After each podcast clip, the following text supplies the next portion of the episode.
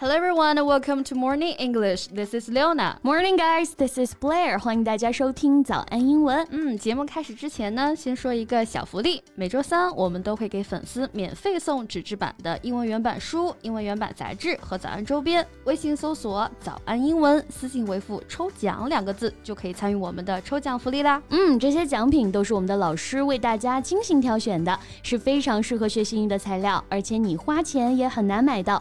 坚持读完一本原版书、杂志，或用好我们的周边，你的英语水平一定会再上一个台阶的。快去公众号抽奖吧，祝大家好运！五一假期这都过完了，算算马上就要高考了吧？啊、i t has been over ten years for me，那都已经是十多年以前的事儿了。但是时不时做梦啊，还会梦到高考数学题做不出来，不像那些学霸啊。那你这怎么突然开始感悟高考了呢？哎，最近在网上看到一个视频啊，一个清华学霸在他的婚礼上、t 嗯 h e guests are all high-achieving students from elite universities with average scores of 680. 啊、学霸的朋友还是学霸。so what kind of circle you get in decides what kind of person you'll become. Exactly.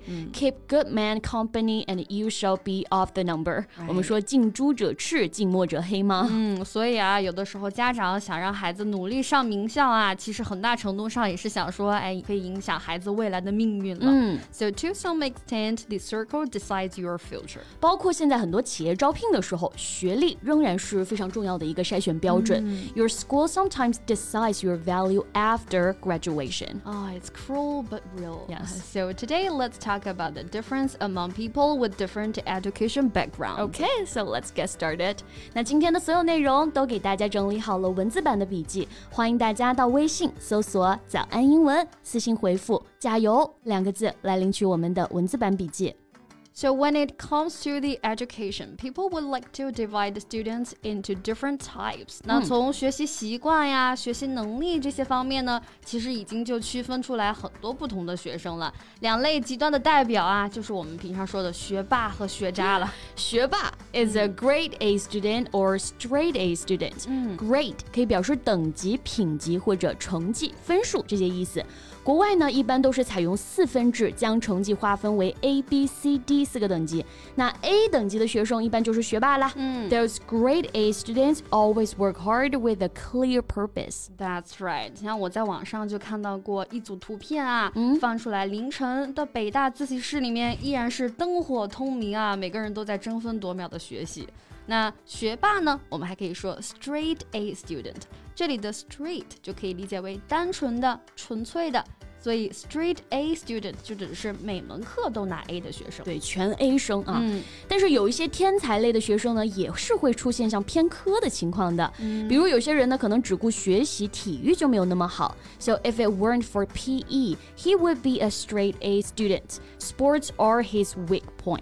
啊，所以 straight A student 全优生啊，可不是那么好当的。嗯，必须得是全才啊。 Exactly. And those excellent students are usually high flyers. That's true. So, high flyers is someone who has a lot of ability and a strong wish to be successful Hmm. and is therefore expected to achieve a lot. 指的就是那种有野心、有抱负的人，当然也往往都是那些成功人士，因为飞得很高嘛。 没错，那学历呢？当然，我们说啊，只是成功的其中一种象征哈。成功人士啊，现在尤其其往往是各个方面都非常优秀的。嗯，For example, a well-regarded business manager is a high flyer in all areas of his life. And the premise is that you want to be successful. 我们说不想当将军的士兵不是好士兵吗 Right. So the study indicates that high flyers in the industry typically earn 25% more than their colleagues. 嗯，所以同样是上课啊，凌晨三点的大专宿舍啊，也是灯火通明啊，但是在通宵达旦的玩游戏。没错。 So typically study slacker. 学霸学渣的对比这就出来了。Slack S L A C K 意思是倦怠、偷懒，那后面加上一个 E R，哎，就是不愿意努力、不务正业的这种懒人。我们说懒骨头。Study slacker 就是指不愿意在学习方面努力的人啦，也就是我们通常说的学渣。嗯，那学渣来说呢，迟到早退就是常有的事儿了。嗯，For example, those study slackers have gone home early again. 因为在教室听老师讲课，对于他们来讲真的就是一种煎熬啊。Especially when it comes to exams, what they can do is just sweating it out. 啊，就是考试的时候得抓耳挠腮啊，熬到可以交卷了立马走人。 Yeah. So sweat，我们知道啊，有流汗的意思。Sweat out 就表示冒汗，汗往外流嘛。那 sweat it out，这里的 sweat 有表示担心、焦虑的这个意思，所以 sweat it out 这个词组就表示苦熬啊，忍受下去的意思。Means to wait nervously for an unpleasant situation to end or improve。反正就是如鲠在喉、如芒刺背、 如坐针毡那种感觉啊。我考试的时候呢，还好吧，去医院检查等结果的时间，我觉得多少是有点忐忑的。 Alright. For example, I had the blood test yesterday, and I've been sweating it out ever since, waiting for the result. 所以还是要加强锻炼啊，少去医院，少忐忑几回。 没错。 So sweat it out，我们也可以表示哎，在高强度的运动锻炼的这种感觉，挥汗如雨嘛。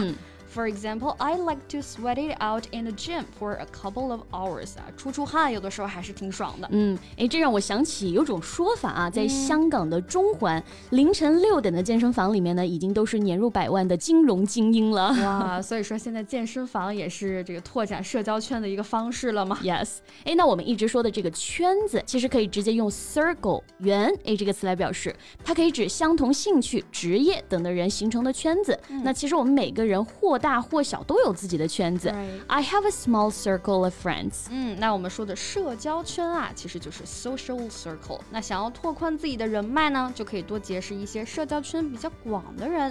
I'd like to meet someone with a wide social circle。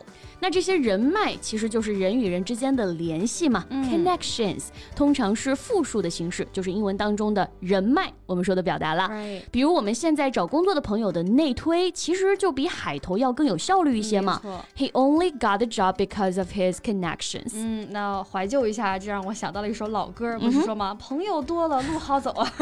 所以人脉很广啊，我们可以说 have a lot of connections or have many connections。 Right 现代社会嘛，人脉广，对别人也更有价值。